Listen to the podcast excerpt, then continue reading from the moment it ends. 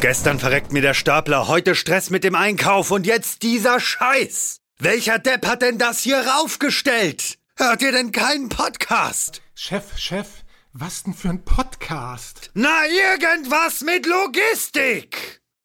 Irgendwas mit Logistik. Der Podcast mit nicht immer ganz wissenschaftlichen Themen. Rund um die spannende Welt der Logistik. Präsentiert von Andreas, Jens und Thomas. Moin, moin und herzlich willkommen zu einer neuen Folge Irgendwas mit Logistik. Mittlerweile schon Folge 104. Ich habe heute Tommy bei mir, welch seltener Gast bei mir als Co-Host. Grüß dich, Tommy. Allerdings, moin. Und ergänzend dazu haben wir den Patrick dabei. Hi, Patrick. Hi, Andreas. Hi, Tommy. Schön, dass ich hier sein kann. Eine der wichtigsten Fragen, die wir auch schon vorab geklärt haben, aber ich will sie auch hier nochmal stellen, damit wir gleich sicher gehen, dass alle sich deinen Namen richtig merken. Die wichtigste Frage bei Namen wie Patrick, Patrick oder Patrick? In der Tat hatten wir das vorhin schon kurz. Es ist Patrick. Meine Eltern haben mich immer so genannt mit dem ominösen einzelnen C am Ende, besonders kreativ. Aber so wurde ich genannt. Ich kriege aber noch nicht mal selber mit, äh, wer mich Patrick oder Patrick nennt. Da hat man sich über die Jahre dran gewöhnt. Okay, dann bleiben wir beim korrekten Patrick, so wie sich deine Gerne. Eltern das auch genannt haben. Grüße an der Stelle. Ja, Ähm, richtig aus. Lass uns doch mal klären, wie weit du mit der Kreativität bei der Namensfindung deiner Eltern eigentlich gekommen bist. Erzähl doch mal, was du eigentlich so die letzten Jahre gemacht hast und was du vor allem jetzt machst. Darüber wollen wir ja so ein bisschen sprechen. Ja, gerne. Ja, ich habe so einen sehr klassischen BWL-Hintergrund, habe mein MBA äh, gemacht in San Diego an der AIU, bin dann zurückgekommen und wollte so in die große, weite Welt. Keine Ahnung, irgendwas zwischen New York, London, Tokio, Sydney. Am Ende ist es Gütersloh geworden. Oh, Äh, die Liebe hat mich da behalten. Als ich zurückkam, hat meine Freundin und heutige Frau gesagt, du, das war jetzt ganz nett, dass ich hier auf dich gewartet habe, aber wäre ganz cool, wenn ich meinen Job weitermachen könnte. Du dir in der Nähe was suchst, hier in Ostwestfalen. Und so bin ich dann bei Bertelsmann bei der Avato gelandet. Mhm. Habe dort sehr klassisch als Assistent der Geschäftsführung angefangen, erste Projekte übernommen in meinen ersten großen Accounts Sony BMG, wo man dann ja das erste Mal auch sehr hautnah Disruption erleben durfte. Und Mhm. ja, bin dann über unterschiedliche Rollen an einen Bereich gekommen und man hat mich gefragt, ob ich den übernehmen will. Der hieß damals Consumer Goods. Und das war im Prinzip alles, was so an den Endkunden versendet wurde, über den RTL-Shop beispielsweise oder Prämien für Shell, Esso. Das waren so typische Geschäfte, die dort lagen. Und wenn man schon die Kompetenz hatte, an den Endkunden zu versenden, haben wir uns da dann überlegt, ja, dieses Thema E-Commerce ist für alle dort relevant gewesen. Große Konzerne, Fashion Brands, die äh, ihre Online-Shops aufgemacht haben und Lösungen brauchten. Und wir haben dann im Prinzip eine integrierte Backend-Lösung entwickelt. Das heißt, die Fashion Brands konnten sich darauf konzentrieren, ihren Shop aufzubauen, zu entwickeln, AB-Testing, multivariates Testing, zu gucken, was kommt beim Kunden an, den Checkout besser zu gestalten. Und wir haben uns um alle Prozesse im Hintergrund gekümmert. Das heißt, um alle logistischen Prozesse, Financial Service, sowas wie Debitorenmanagement, Risk Management bis hin zum Customer Service. Ja, dann ist man davon ausgegangen, Mensch, der Vertrieb funktioniert ganz gut, weil wir wirklich eine Menge großer Kunden akquirieren konnten und viele davon sind heute noch Kunden der Avato. Für mich war es aber weniger ein vertrieblicher Erfolg, sondern eher ein strategischer oder ein Erfolg des Geschäftsmodells, weil diese integrierte Backend-Lösung genau das war, was die anderen Unternehmen, unsere Kunden benötigten, weil die Kompetenz im eigenen Haus häufig nicht da war und die E-Commerce-Experten halt eher so von der Frontend-Seite sich dem Thema genähert haben. Und von daher war es ein ziemlicher Erfolg. Wie gesagt, viele der Geschäfte gibt es heute noch, es wurden ausgebaut, weiterentwickelt und ist heute ein sehr großer Bereich innerhalb der Erwartung. Mhm. Und dann bin ich über ja, mich selbst auch nochmal ausprobieren, testen, was mir liegt, was ich kann. Am Ende bei Schenker gelandet und habe dort die Verantwortung für neue Geschäftsmodelle übernommen. Und ja, das ist das, was ich im Prinzip jetzt noch mache, so ein bisschen erweitert oder in großen Teilen erweitert auch um das Thema Schenker Ventures, weil wir gesagt haben, Geschäftsmodelle entwickeln nur intern, nur aus dem eigenen Saft wird, wird schwierig oder ist schwierig. Und vor dem Hintergrund haben wir dann gesagt, wir bauen das in drei Säulen auf. Unser internes Venture Building, ein Venture Studio, über das wir sehr frühphasig mit Gründern gemeinsam in spannenden Bereichen, für uns spannendere Bereiche investieren wollen und dann ganz klassisch schon Venture Capital Arm, in dem quasi unsere Investments, Minderheitsbeteiligung in spannende Startups im Umfeld Logistik und Supply Chain Management vorgenommen werden. Hm. Das war eine relativ umfangreiche Einleitung. Ähm, das sei dir aber gegönnt. Das war auch alles spannender Kram, den du gemacht hast. Man könnte sicherlich auch schon stundenlang über, über den Kram bei Avato sprechen. Das überlassen wir dann aber mal den Kollegen und Kolleginnen von Avato wenn die dann Bock haben. Aber mich wird mal eine Sache, bevor wir auf das aktuelle Engagement eingehen, würde mich noch mal eine Sache interessieren. Nach deiner Ausbildung, und hast du gesagt, so klassisches BWL-Thema, bist du ja straight dann in die Logistik gegangen. Warum eigentlich? Einfach nur, weil es in Gütersloh jetzt überschaubare Möglichkeiten mit allem Respekt an die Region? Oder wieso hast du dich für die Logistik damals entschieden? Ja, es, es war eher die Entscheidung für einen Konzern, um ehrlich zu sein. So, okay. so wild das aus heutiger Perspektive für mich klingt. Ich hatte meinen Schwerpunkt auf Strategic Management und ich dachte, dass ich das im Konzern am besten ausleben, anwenden kann und dann so basierend auf den, weiß nicht, Strategic Planning Ansätzen von Eiger Ensoft, der zwar klare Antworten hatte, hm. was man macht, wenn es so ein recht geregelter, sich entwickelnder Markt ist. Aber die Fragen rund um, wie adressieren wir eher neue Märkte, Märkte, die sich, hat das dann Turbulence Level genannt, die sich wirklich durch komplett neue Kunden, neue Value Proposition, neue Lösungen darstellen, wie man die adressiert. Ja, dachte ich, kann ich da ganz gut miterleben, mitentwickeln. Und so bin ich dann im Prinzip bei der Erwartung und in der Logistik gelandet. Ich hatte vorher über das Studium keinen übermäßigen Bezug, finde das Thema aber grundsätzlich spannend, weil sehr prozessorientiert in der Digitalisierung viele, viele Dinge da aktuell passieren. Von daher glaube ich, habe mich eher zufällig, aber den richtigen Bereich ausgewählt. Hast du es nicht bereut bis jetzt? naja, und ich glaube, für die nächsten Jahre insbesondere werde ich es noch weniger bereuen, weil halt wirklich viel dort gerade passiert. In der Tat. Kannst du mir noch ganz kurz als allerletzte Frage zu deinem Werdegang einordnen, von welcher Zeitspanne wir eigentlich reden? Wann war das bei Avato? Wann hast du angefangen? Äh, ich habe 2003 bei Avato angefangen. 2003, ja, ist tatsächlich schon ein paar Jahre her, ne, wo man da tatsächlich schon relativ frühphasig auf die Themen, die du jetzt beleuchtet hast, geguckt hat. Also wahrscheinlich ein schlauer Ansatz. Sag doch mal, jetzt, jetzt seit, ja, September haben wir jetzt, guter Monat, hast du ein mehr oder weniger neues Engagement. Was ist schon länger dann bei Schenker. Und ihr habt jetzt eigentlich was gegründet. Wahrscheinlich habt ihr dafür schon lange die Grundsteine gelegt und dann viel vorbereitet. Aber erzähl doch mal, was ihr euch da denkt bei Schenker Ventures. Der eine oder andere mag jetzt nämlich vielleicht denken, gut, noch ein VC im Logistikkontext. Gibt es ja schon ein paar von anderen Logistikdienstleistern oder logistiknahen Unternehmen. Erzähl mal. Ich glaube, grundsätzlich ist es noch nicht so breit gestreut wie in anderen Industrien. Nichtsdestotrotz ist uns schon bewusst, wir sind nicht der erste Konzern oder der erste CVC, der sich überlegt, mit hoffentlich mehr als reinem Kapital auch Startups unterstützen zu können. Die Überlegung war für uns, dass ja, ich, ich sag mal, ich, ich so die klassischen Intrapreneurship-Programme eher kritisch sehe vom Outcome, also was ist da bisher wirklich rausgekommen Plus ist es überhaupt der richtige Ansatz? Kriege ich das, was VCs oder Startups erfolgreich machen, denn darüber überhaupt abgebildet? Weil, weiß nicht, für drei Monate irgendein Programm unterstützen mit Sicherungsseil, doppeltem Boden, einfach später zurück in den ursprünglichen Job zu können, reflektiert nicht unbedingt die Rahmenbedingungen, die so, so Gründer sonst im, im Markt treffen.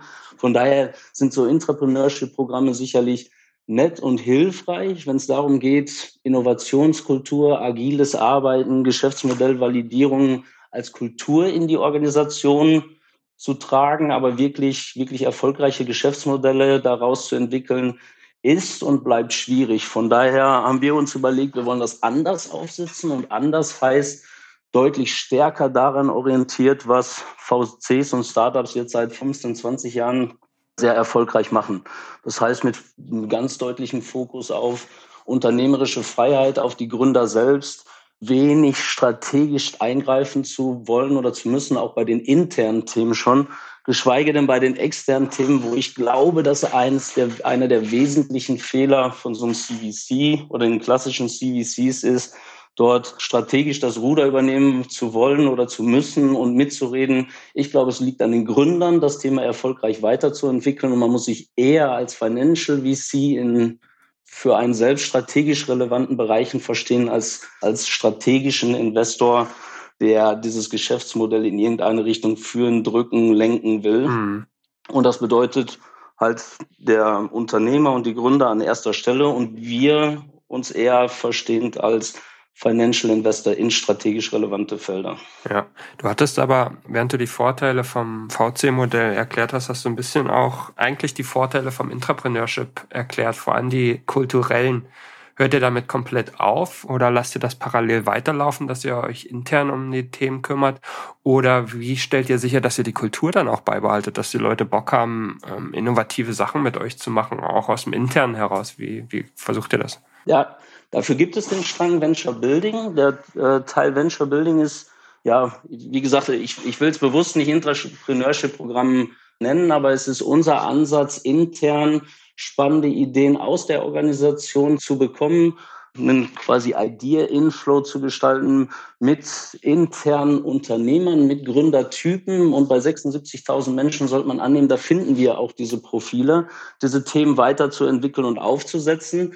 Der Unterschied, den wir dort anstreben, ist sicherlich darin, ich sage mal, in der Struktur und Organisation des Ganzen. Und zwar insofern, als dass wir schon ein echtes Commitment von den Kollegen erwarten wollen, die auf so ein Thema aufsetzen, die ein Venture mit uns gründen wollen, die ein Venture mit uns voranbringen wollen, auch wenn es interne Kollegen sind, irgendwann den Punkt haben, ja, nicht zwangsläufig äh, Sicherungsseil, Netz und doppelten Boden zu haben, sondern eher das Ziel, dass sie sich dem wirklich verschreiben, was zum anderen natürlich ein, ein höheres Risiko als ihre Standardstelle im Konzern mit sich bringt. Und von daher arbeiten wir gleichzeitig auch an Incentivierungsmodellen, die dieses erhöhte Risiko auch mit einer erhöhten Chance abbildet.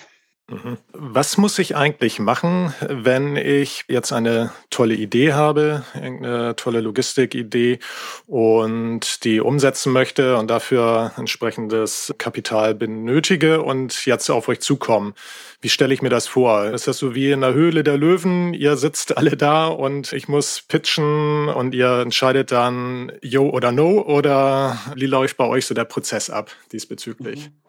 Das ist jetzt eher auf die gerade beschriebenen internen Venture-Building-Aktivitäten äh, konzentriert, diese Frage, oder auf, ich sag mal, externe Investments, weil das so ein Stück weit unterschiedliche Prozesse sind. Ja, vielleicht sowohl als auch, weil wenn es unterschiedlich ist, genau, dann ist ja beides spannend zu hören. Ja, okay. Zu dem internen Venture Building Teil haben wir im Prinzip zwei Stränge. Das eine ist klassisch über, ich sag mal, sowas wie Innovation Sprints Themen vorzugeben und die Ideen aus der Organisation aufzunehmen, zu entwickeln, den Kollegen dabei zu helfen, zumindest das, das Design des Geschäftsmodells klarzuziehen, zu sagen, wer exakt sind denn die Kundensegmente, was exakt ist deren Problem, die Lösung, die sich überlegt haben, ist die überhaupt die richtige? Also ein Stück weit die ersten Validierungsschritte mit den Kollegen gemeinsam vorzunehmen. Das ist also mehr so beratende Tätigkeit, die ihr dann da durchführt. Ja, äh, wir unterstützen vor allem methodisch und inhaltlich auch mit Recherchen und ähnlichen ja. Themen. Aber die Verantwortung fürs Venture selbst sollte mhm. bei den Kollegen auch für die internen Themen bei den Kollegen liegen, die sagen, ich habe Bock drauf, ich will das Thema machen, ich will das Thema treiben. Und sie bekommen von uns dann quasi die methodische Unterstützung, das Geschäftsmodell zu entwickeln und mhm. quasi pitchfähig zu machen, um dann, genauso wie du gesagt hast, vor so einer Art Shark Tank intern zu pitchen und ja. äh, Budget für die weitere Validierung zu bekommen. Okay. Und wenn ich jetzt als Externe da äh, zu euch komme und jetzt irgendwo in diesem Venture-Studio mitmachen möchte, was muss ich dann machen? Mhm. Das hängt stark davon ab, ob man eine eigene Idee hat oder wie weit die bereits gereift ist.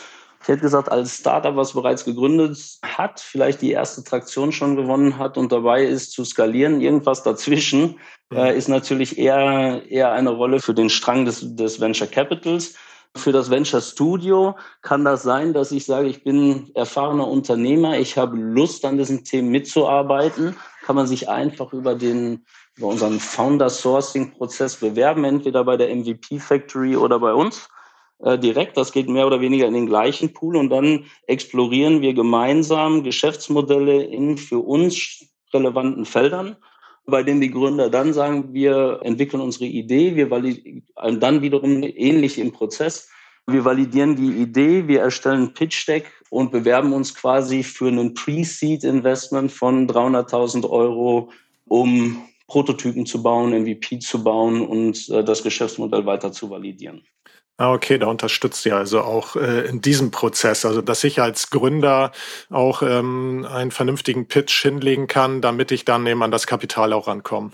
Absolut, sowohl in der Struktur und der Gestaltung des Pitches als auch mit funktionalem oder non-functional Support, ob es Produktmanagement-Experten sind, UX, UI, die Kollegen, die schon viel Gründungserfahrung in der MVP Factory haben. Also es gibt immer so einen Venture-Partner auch dazu und natürlich die, ich sag mal, Expertise, Know-how von einem Logistikkonzern, weil wir viele Experten auch haben, die Fragen beantworten können, die die Prozesse können, die in der Validierung dieser grundsätzlichen Idee und in der Vorbereitung des Pitch Decks super hilfreich sind. Das merken wir jetzt schon im Rahmen des ersten Exploration Sprints, der im Moment läuft. So eine klassische Frage, finde ich, die ich immer gern stelle, wenn man mit Leuten von Corporate Ventures spricht, ist immer die Frage, das ist doch für einen externen immer so ein bisschen so ein zweigeteiltes Schwert ist, ob das eine gute Idee ist, das mit euch zu machen oder nicht. Auf der einen Seite habt ihr natürlich ein richtig dickes Netzwerk, selber eigene Infrastruktur und eigene Leger und so weiter, die ich nutzen kann, um irgendwie auch Piloten laufen zu lassen und gegebenenfalls auch einen tollen Ankerkunden zu haben. Auf der anderen Seite kann das natürlich immer auch so ein bisschen abschrecken. Ne? Wenn jetzt jemand irgendwie die VC-Kohle vom Schenker nimmt, dann will der DSV vielleicht kein Projekt mehr mit ihm machen, fiktive Unternehmensnamen natürlich. Aber wie stellt ihr das eigentlich so ein bisschen sicher, dass ich da keine Angst haben muss, dass alle anderen mich dann nicht mehr so attraktiv finden als potenzieller Partner für Unternehmungen? Mhm. Ich glaube, das ist was, was Corporates jedes für sich am Ende beantworten muss. Wir haben das für uns beantwortet, dadurch, dass wir eine ganz klare Struktur aufgesetzt haben, die sowohl für die, bereits für die Pre-Seed-Investments im Rahmen des Studios als auch alle anderen äh, Investments, Seed bis äh, Series B im Rahmen der Venture Capital Aktivitäten ganz klar auf, ich sag mal, einen Financial Return ausgerichtet sind und wir auch bewusst darauf achten, dass die, ich sag mal, dass die nächsten Finanzierungsrunden gestaltbar sind, dass die Startups offen bleiben in ihrem Cap Table, dass wir in den nächsten Schritten insbesondere bei dem, was aus dem Studio kommt, wo wir halt äh, dann 23 Prozent am Anfang halten, bewusst sagen, wir hätten gern für die nächsten Runden erfahrene Financial VCs mit an, mit an Bord, mit der klaren Bereitschaft, dann auch unseren Anteil zu diluten oder zu verwässern. Ich glaube, es ist ganz, ganz wichtig, dass das Startup als solches sich genauso entwickeln kann wie jedes andere Startup, ja. ohne irgendwie einen strategischen Einfluss von einem Corporate. Das ist für uns ganz essentiell. Ich kann das jetzt weiß nicht, ich kann es noch zehnmal wiederholen und auch, äh, auch, in jedem Interview sagen und auf die Homepage schreiben und vom CEO, der das in seinem Video und Interviews auch überall bestätigt. Also das ist so ein bisschen Schall und Rauch. Wir müssen jetzt, wir haben es dann Walk the Talk genannt, wir müssen jetzt dafür sorgen, dass wir genau den Nachweis antreten und zeigen, das ist nicht unser Interesse, irgendwie strategische Hoheiten dazu bekommen, sondern einfach in diesem Umfeld mitzuspielen Teil dieses äh, Ökosystems zu werden. Und dazu gehört halt keine strategische Dominanz ausüben zu wollen. Und ich glaube auch, wir müssen es nicht. Also es ist einfach ein Fehler, den viele vermutlich machen und wir vermeiden werden und auch bei allem, was wir tun, darauf achten, dass wir es vermeiden. Vielleicht dazu auch nochmal, ja, heißt ja nun auch Schenker Ventures. Also ihr habt ja auch nun irgendwas mit dem großen Konzern DB Schenker zu tun. Aber wie unabhängig könnt ihr da trotzdem agieren oder vielleicht aber auch nicht agieren? Habt ihr da irgendwelche Möglichkeiten, ja, außerhalb dieses äh, Schenker-Kosmos auch auf ja, andere Kapitalgeber oder sonst was äh, noch mit hineinzunehmen? Oder das, was Andreas eben auch sagte, dass man halt das gesamte Netzwerk nutzt? Oder sagt ihr, nee, das brauchen wir eigentlich gar nicht, weil unser Netzwerk ist schon so super und äh, wir wollen halt auch genau, das ist vielleicht auch euer USP, dass ihr eben auch in diesem Schenker Kosmos seid? Das ist, glaube ich, auch ein zweischneidiges Schwert. Also das eine ist, ja, wir haben ganz bewusst Schenker im Namen von Schenker Ventures gelassen. Erstens, äh, weil der Nachname auch der Nachname unseres Gründers ist. Und wenn man sich anguckt, was Gottfried Schenker da irgendwie vor allem in den ersten Jahren gemacht hat, ist das hochgradig unternehmerisch. Also Ich glaube, wenn man dahin zurückkommt, sieht man auch ganz klar die Wurzeln des Unternehmertums. Das haben wir versucht, mit dem Nachnamen so ein Stück weit auch zu unterstreichen. Aber auch natürlich den Zusammenhang zur Logistik, den Zusammenhang zum Supply Chain Management und die klare Botschaft, wir haben Know-how, wir haben Infrastruktur, wir haben Expertise, wir haben Zugang zu Kunden, die unseren Investments, die den Startups, die mit uns zusammenarbeiten, sicherlich helfen werden, weil einfach ne, den nächsten VC aufzusetzen, konnte nicht unser Ziel sein, sondern müssen schon überlegen, wie erlauben wir den Startups auch Zugriff auf genau diese Infrastruktur, Expertise und Kunden.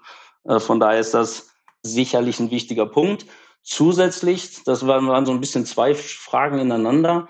Wie offen sind wir? Ich würde gern maximal offen sein bei allem, was wir tun. Sowohl bei Investments, und das ist auch gar nicht unser Anliegen, insbesondere am Anfang zwangsläufig in den Lead oder einen Co-Lead zu gehen, sondern sind absolut fein damit, Co-Investor zu sein und auch die Partnerschaften in alle Richtungen offen zu signalisieren. Ich glaube, das, das mhm. Thema Open Innovation, egal wie groß wir sind, egal wie stark wir sind, ich glaube immer noch daran, dass so ein Ökosystem in Summe halt deutlich stärker, deutlich schneller äh, agieren kann als jeder einzelne Player. Da, daher, ja. wer auch immer mit uns in irgendeinem dieser Felder zusammenarbeiten will, ist ganz herzlich willkommen. Andere Frage. Normalerweise, wenn ich, wenn ich auf so Venture-Seiten gehe und mich informiere, dann gucke ich ins Portfolio und weiß dann, worauf haben die Bock.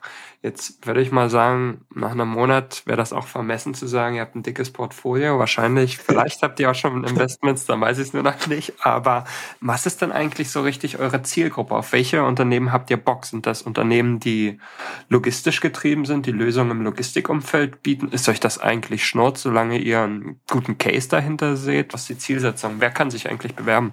Ja, erstmal kann das in der Tat jeder, aber wir haben ganz klar den Fokus auf Logistik und Supply Chain Management, weil wir dort ja unseren Support am größten sehen. Also ich glaube, da können wir am besten helfen mit dem vorhin erwähnten Punkten, gerade im Know-how rund um Prozesse, Strukturen, Kostenstrukturen, IT-Systeme, Vernetzung, Schnittstellen, all das wissen wir, wie es heute aussieht und wissen auch, wo man wie an welcher Stelle andocken kann. Von daher ist sicherlich der Fokus ganz klar auf Logistik und Supply Chain Management. Und selbst darin werden wir uns deutlich fokussieren. Wir haben ein Innovation Thesis letztes Jahr entwickelt, gemeinsam mit den Kollegen äh, aus dem Global Innovation Bereich, bei dem wir gesagt haben, was sind denn so die Focus Areas? Was ist das, worauf wir uns konzentrieren und fokussieren wollen? Und daraus ableiten wird es halt für die unterschiedlichen Stränge, für die Innovation, fürs Venture Building, fürs Venture Studio und Venture Capital äh, sicherlich auch Fokusfelder und Opportunity Spaces geben, die wir mit den einzelnen Strängen sehr gezielt bearbeiten werden. Hm. Gibt es da auch eine Eingrenzung, was das, was das Invest angeht? Du hattest vorhin gesagt, dass ihr bis Series B äh, mitgehen wollt, äh, beziehungsweise da, da einsteigen wollt. Gibt es da auch eine Größenordnung, die euch ja. vorschwebt? In dem Studio ist es ja relativ klar vordefiniert mit 300.000 Euro. Für den Venture Capital Strang glaube ich, dass eine typische Ticketgröße für uns so zwischen 500.000 und 5 Millionen liegen wird. Mhm. Okay. Was ich in dem Kontext auch noch richtig interessant finde, ist, dass nicht nur, weil ihr jetzt einen eigenen VC habt, macht ihr jetzt plötzlich Investments. Ihr habt ja vorher schon als, als DB-Schenker investiert, beispielsweise im Volocopter auch in relativ großem Umfang, würde ich mal sagen. ist es da nicht eigentlich was, was man eigentlich nur als Öffentlichkeitsthemen macht, dass man dem VC-Thema nochmal ein eigenes Gesicht gibt und, und da selber was gründet, wenn man vorher schon solche Investments getätigt hat? Oder wie kann man das verstehen und einordnen? Also erstmal stimmt das, wir haben neben Volocopter beispielsweise auch an der Series A von Gideon Brothers, so ein AGV Robotics Hersteller, teilgenommen. Natürlich kann man auch aus dem Konzern Direktinvestments tätigen. Allerdings glaube ich, dass wir einen deutlich strukturierteren Prozess brauchen mit einer klaren Investment dieses, mit einer klaren Portfoliostrategie. Wo wollen wir dorthin? In welche Unternehmen wollen wir investieren? Und auch über ich sage mal, einen rein opportunistischen Ansatz, bei dem man sagt, wir finden Anwendungsfälle, wir finden ja, vielleicht als Kunde direkt selbst Traktion und überlegen uns auch zu investieren, ganz klar zu überlegen, was sind denn die relevanten Geschäftsmodelle, die wir dort draußen sehen, was sind Themengebiete, die wir beackern wollen, die wir auch über einen Strang als VC oder im Rahmen des Venture Studios äh, adressieren wollen. Von daher ist es eher der Ansatz, einen, eigenen Bereich, eine eigene Abteilung zu haben, die den Prozess ganz klar strukturiert, die für Screening, Scouting sorgt, die den Inflow managt, die wirklich einen strukturierten Prozess hat, um gezielt in, ich sag mal, für uns relevante Felder zu investieren und Startups zu investieren, die sich dort bewegen. Mhm. Volocopter und Gideon Brothers sind natürlich große Namen und da steckt natürlich auch schon ganz schön was dahinter. Wenn ich jetzt, ich komme nochmal darauf zurück, also ich jetzt als meinetwegen One-Man-Show oder so habe jetzt eine Idee und äh, komme zu euch, beziehungsweise die Frage ist eigentlich eher die, was sind eure euer kleinstes Start-up oder habt ihr da eigentlich ähm, keine, also kann ich auch als One-Man-Show zu euch kommen? Absolut, im Rahmen des Studios sicherlich. Im Rahmen des VC-Strangs ist es sicherlich eher so, dass es ein, Startup, ein bestehendes Unternehmen ist, in das wir investieren. Ja. Aber wenn man denkt, ein Gründertyp zu sein, wenn man sagt, ich bringe die richtige Mentalität mit, idealerweise auch schon Erfahrung in dem Bereich, kann man auch als One-Man-Show sich über unseren, unseren Founder-Sourcing-Kanal bei uns bewerben, sagen, ich würde gern, ich hätte Lust, ich habe vielleicht sogar eine Idee, ich weiß nur nicht, wie ich sie am sinnvollsten exploriere, wo ich die richtigen Daten herkriege. Ich muss dazu auch mal 20 Kundeninterviews führen. Also all das geht sicherlich auch schon als One-Man-Show über den Venture Studio Strang. Ja.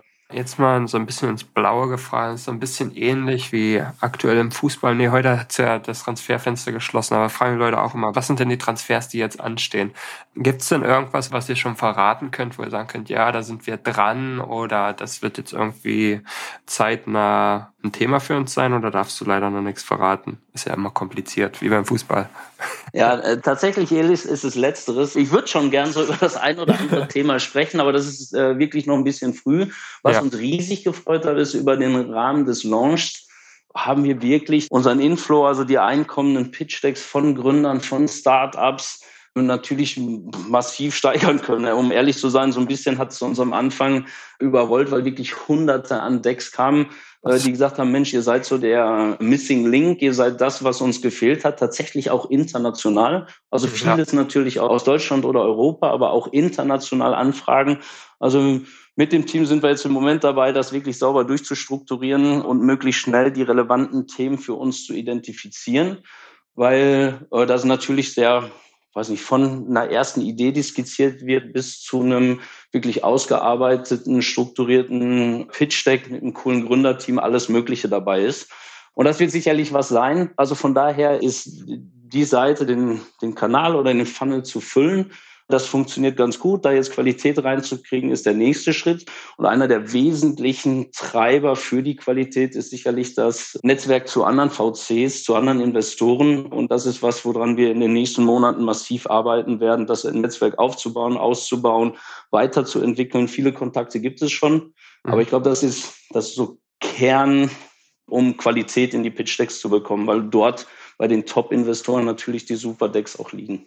Jetzt ist es ja so, dass es häufig so ist, ist zumindest meine Wahrnehmung, dass so ein VC so ein Pitch-Deck bekommt und dann guckt, was kriegt man da irgendwie für einen Case draus gestrickt, dass sich das finanziell lohnt.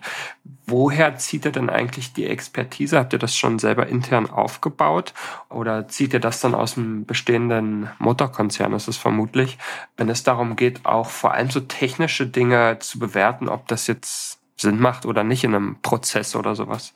Ist das, was ihr euch selber aufgebaut habt, schon ein Know-how? Wir haben bereits Know-how aufgebaut. Es war bereits Know-how existierend, natürlich insbesondere so bei Bewertung von Tech-Stack oder der Tech-DD. Und wir natürlich auch intern Kollegen, die wissen, wie so eine Architektur aussehen und sollte und aufgebaut sein sollte. Bei der Bewertung des Modells als solches, das heißt, wie, wie weit sind wir dann mit, mit Customer Problem Fit, Problem Solution Fit und Solution Market Fit, bringen wir sicherlich im Team einiges an Kompetenz mit, haben das Team noch erweitert mit beispielsweise dem Tobias Ledermann, der von Adventure kam und sind im Moment dabei, Investment Manager auch für genau diesen Prozess zu heiren. Die erste Kollegin wird dort am 15. September starten und so wird der Bereich immer weiter aufgebaut. Neben der bestehenden Expertise auch ganz klar das Know-how in der Bewertung der Pitch-Decks weiter aufzubauen und zu entwickeln. Ja. Was ist denn aus deiner Sicht, wenn man jetzt sich jetzt mal die drei Success Stories, die ihr auf der Webseite habt, äh, anschaut, ist ja Volocopter, Gideon und What's Rewards eigentlich sehr, sehr unterschiedliche Startups sind, oder eigentlich mittlerweile, weiß nicht, ob das noch Startups sind, aber egal, ähm, in, in ganz unterschiedlichen Teilgebieten der Logistik. Ne? Da ist Intralogistik dabei, da ist Volocopter, würde ich mal weitestgehend der letzten Meile zuordnen. What's Rewards natürlich ganz anders im, im digitalen Umfeld. Was ist denn aus deiner Sicht eigentlich der Bereich, wo in der nächsten Zeit richtig was geht und wo du glaubst, da werden wahrscheinlich so die ersten Investments dann auch passieren, wo da tatsächlich auch Musik drin ist? Mhm.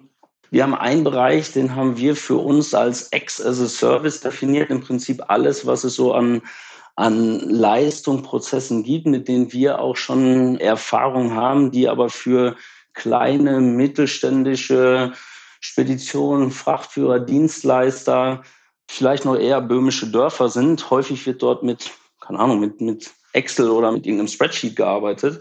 Äh, ich glaube, da gibt es Lösungen, die wir als großer Logistikkonzern gemeinsam mit Startups entwickeln können, die einen deutlichen Mehrwert für, ich sage mal insbesondere kleine und mittelständische Dienstleister haben werden. Das nächste Thema ist, glaube ich, alles rund um Sustainability, insbesondere auf der letzten Meile. Da passiert so viel. Ich glaube, das ist ein spannendes Feld, das wir uns sehr intensiv angucken. Natürlich auch unsere eigene Positionierung so im Sinne von E-Freight Forwarder und Digital Marketplaces. Da gibt es sehr viele Felder, in denen viel passiert. Das, was uns am wichtigsten ist, ist, dass das, was wir machen, sehr kundenzentriert sein wird. Also wir werden gerade unseren Kunden Zugang dazu nutzen, um ja möglichst viel über die Kunden zu erfahren. Was sind deren Problemstellungen jetzt? Was sind die Problemstellungen für die nächsten drei bis zehn Jahre? Was glauben Sie, wo sich Sendungsstrukturen oder Prozesse deutlich verändern werden, wo es neuer Lösungen bedarf, um das Know-how mit einzubringen, um so Innovation und Exploration Sprints auch möglichst zielgerichtet auf echte Kundenprobleme ausrichten zu können. Geht ihr da eigentlich dann auch aktiv in den Prozess hinein? Also, dass ihr, sag ich mal, aktiv den Markt durchwühlt und schaut, wo gibt es gegebenenfalls äh, Startups, die ähm, in diese innovativen Richtungen gehen und die ja dann vielleicht auch über irgendwelche, ich glaube, du hattest das vorhin schon mal erwähnt, irgendwas mit Barcamps oder so, ähm, also die ja dann vielleicht vielleicht auch über irgendwelche Events und so weiter akquiriert oder, oder dass sie sich dort vorstellen und so weiter, dass ihr da quasi aktiv in den Prozess hineingeht oder seid ihr da mehr, sagen wir, passiv und die Leute kommen auf euch zu? Nee, beides. Also ich, ich glaube, wir, wir können nicht passiv sein. Also die vorhin ja. angesprochene Qualität in die Decks und in die Qualität der Geschäftsmodelle und, und auch die Gründerteams, das werden wir nicht erreichen, wenn wir uns irgendwie in unserem Office oder Homeoffice in Stuhl, ja, ja, genau. Also ich in, ich in Gütersloh oder im Office in Essen zurücklehne und darauf hoffe, dass von dem, was dort reinkommt, irgendwie die maximale Qualität auch schon von Anfang an aufschlägt. Ich glaube, dass ja. Wir werden da sehr intensiv auf Events aufschlagen, werden uns versuchen, wirklich in dieser Positionierung, die ich versucht habe vorhin zu beschreiben, als echter Partner in dem Umfeld auch überall positionieren und überall darstellen, wo es Sinn macht, inklusive persönlicher Kontakte zu jedem Partner in diesem Ökosystem, der Bock hat, mit uns gemeinsam dort zu investieren, gemeinsam ja. Themen voranzutreiben. Von daher ist sicherlich nicht unser Ansatz, uns zurückzulehnen und jetzt zu hoffen, dass das nächste Unicorn bei diesen Pitch-Decks jetzt schon dabei ist, sondern uns ja. ist schon bewusst, dass wir, um die Qualität hinzubekommen, auch sehr proaktiv in den Markt gehen müssen. Ja, okay. Mhm. Abschließend vielleicht noch eine Frage. Gerade bei so neuen Sachen fragt man sich immer, wo geht die Reise hin? Der Klassiker. Wenn man jetzt mal zum 1.28.22 gucken würde, was sind so die Zielsetzungen, das ist ja dann ein Jahr, nachdem ihr ähm, gestartet seid, was sind so die Zielsetzungen, die ihr euch gesetzt habt, wo wollten ihr dann stehen? Ja, ich glaube, es ist ein bisschen einfaches, einfaches an, an Investments oder, oder Projekten festzumachen. Natürlich will ich es gerne daran festmachen. Natürlich hätte ich gerne so die ersten zwei, drei sehr konkreten Projekte, bei denen wir sehen, der Markt akzeptiert es aus dem Venture Building Strang. Natürlich hätte ich gerne die ersten fünf, sechs, sieben Investments in die Pre-Seed-Phase aus diesem äh, Venture Studio ansetzen und auch die ersten Investitionen im Rahmen der Venture Capital Aktivitäten. Beinahe noch wichtiger wäre mir als genau dieser Partner in dem Ökosystem dann wahrgenommen zu werden, der wir sein wollen. Über da ist der nächste CVC hinaus, nämlich wirklich als gründerorientierter, eher Financial Investor, der ein echter Partner für andere VCs, für andere Unternehmen, für jeden ist, der das Thema Logistik mit und über Startups und Ventures äh, voranbringen will. Und mir ist da diese Positionierung mindestens genauso wichtig wie die ersten konkreten Erfolge, weil ich glaube, nur wenn es uns gelingt, zu unterstreichen, dass wir genau das umsetzen wollen, was wir überall predigen und überall hinschreiben, nur dann können wir auch nachhaltig mit dem Ansatz erfolgreich sein. Cool. Ich würde sagen, es wäre schlau, wenn wir uns verabreden und genau zu diesem Zeitpunkt dann nochmal sprechen und gucken, ob sich das dann so bewahrheitet hat oder ob du total frustriert bist und das ist alles Mist mit dem kram Das mir doch alles. Ich hoffe nicht, aber ich würde sagen, das können wir jetzt anders nehmen, um, um einfach in genau einem Jahr nochmal zu sprechen, wie es eigentlich abgelaufen ist. Und vielleicht habt ihr ähm, zu dem Zeitpunkt schon irgendwie das nächste tolle äh, Unicorn gefunden, vielleicht auch nicht. Aber ich würde sagen, Patrick, vielen Dank für den Insight in, in das, was ihr euch so ausgedacht habt und das, was ihr vorhabt. Ich glaube, das ist spannend für viele Unternehmen und ich fand es auch, glaube ich, ganz wichtig, auch nochmal zu betonen, wie du es schon gesagt hast. Ne, man kann es überall hinschreiben. Aber es geht halt nicht darum, als Schenker, Krake reinzugehen, sich irgendwie eine Idee zu holen und zu sagen, ja, die nutzen wir jetzt intern und schlachten das richtig aus, sondern dass ihr halt diesen Financial-Ansatz habt, um zu sagen, wir wollen irgendwie coole Sachen mitgründen beziehungsweise teilhaben an solchen spannenden Geschichten. Das finde ich schon super und, und ist immer auch eine Diskussion wert. Ähm, von daher würde ich an der Stelle sagen, wenn jemand Bock hat auf Kohle aus Gütersloh oder aus Essen, dann wisst ihr jetzt, wo ihr euch melden könnt. ähm, Patrick wird das dann sondieren und screenen. Ähm, vielleicht habt ihr auch Glück und, und werdet ausgewählt. Ich würde mich bedanken, Patrick, und freue mich drauf, in einem Jahr wieder drüber zu sprechen. Super, freue ich mich auch drauf. Hat echt Spaß gemacht. Danke euch. Bis dahin. Ciao. Jo, tschüss. Ciao, ciao.